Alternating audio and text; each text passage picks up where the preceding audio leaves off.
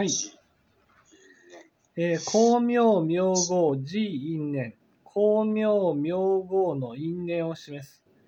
じゃあ、その逆悪のものがどうしたら救われるのか。それは、光明と明号の因縁を示すことなんだ。ね。光明って何？光明とはですね、えー、全知識から聴聞を受けることです。仏法を聞くこと。仏法を聞くことによって、光明をその受ける身になるってことですね。光明によって照らされていく身になる。もちろんその光明を受けるのはですよ。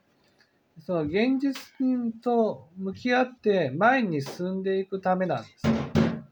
その前に進んでいくために、光明を受けていく必要があるんですね。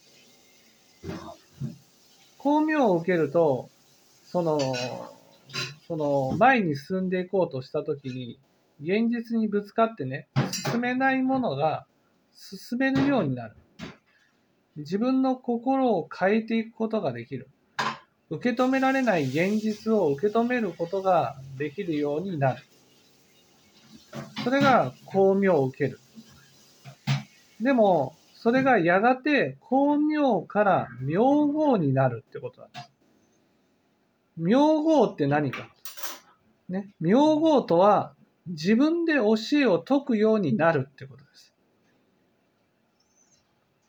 その時に、ね、ただ教えを解くだけじゃなくて、明があるってことなんです。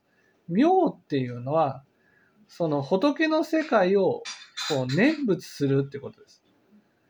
ね。仏の世界を思い浮かべて、そして教えを説いていく。だからただ聴聞をしていた人がね、自ら説法して教えを説いていくようになる。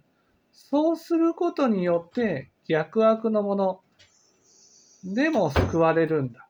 逆悪のものっていうのは心が散り乱れているようなもの。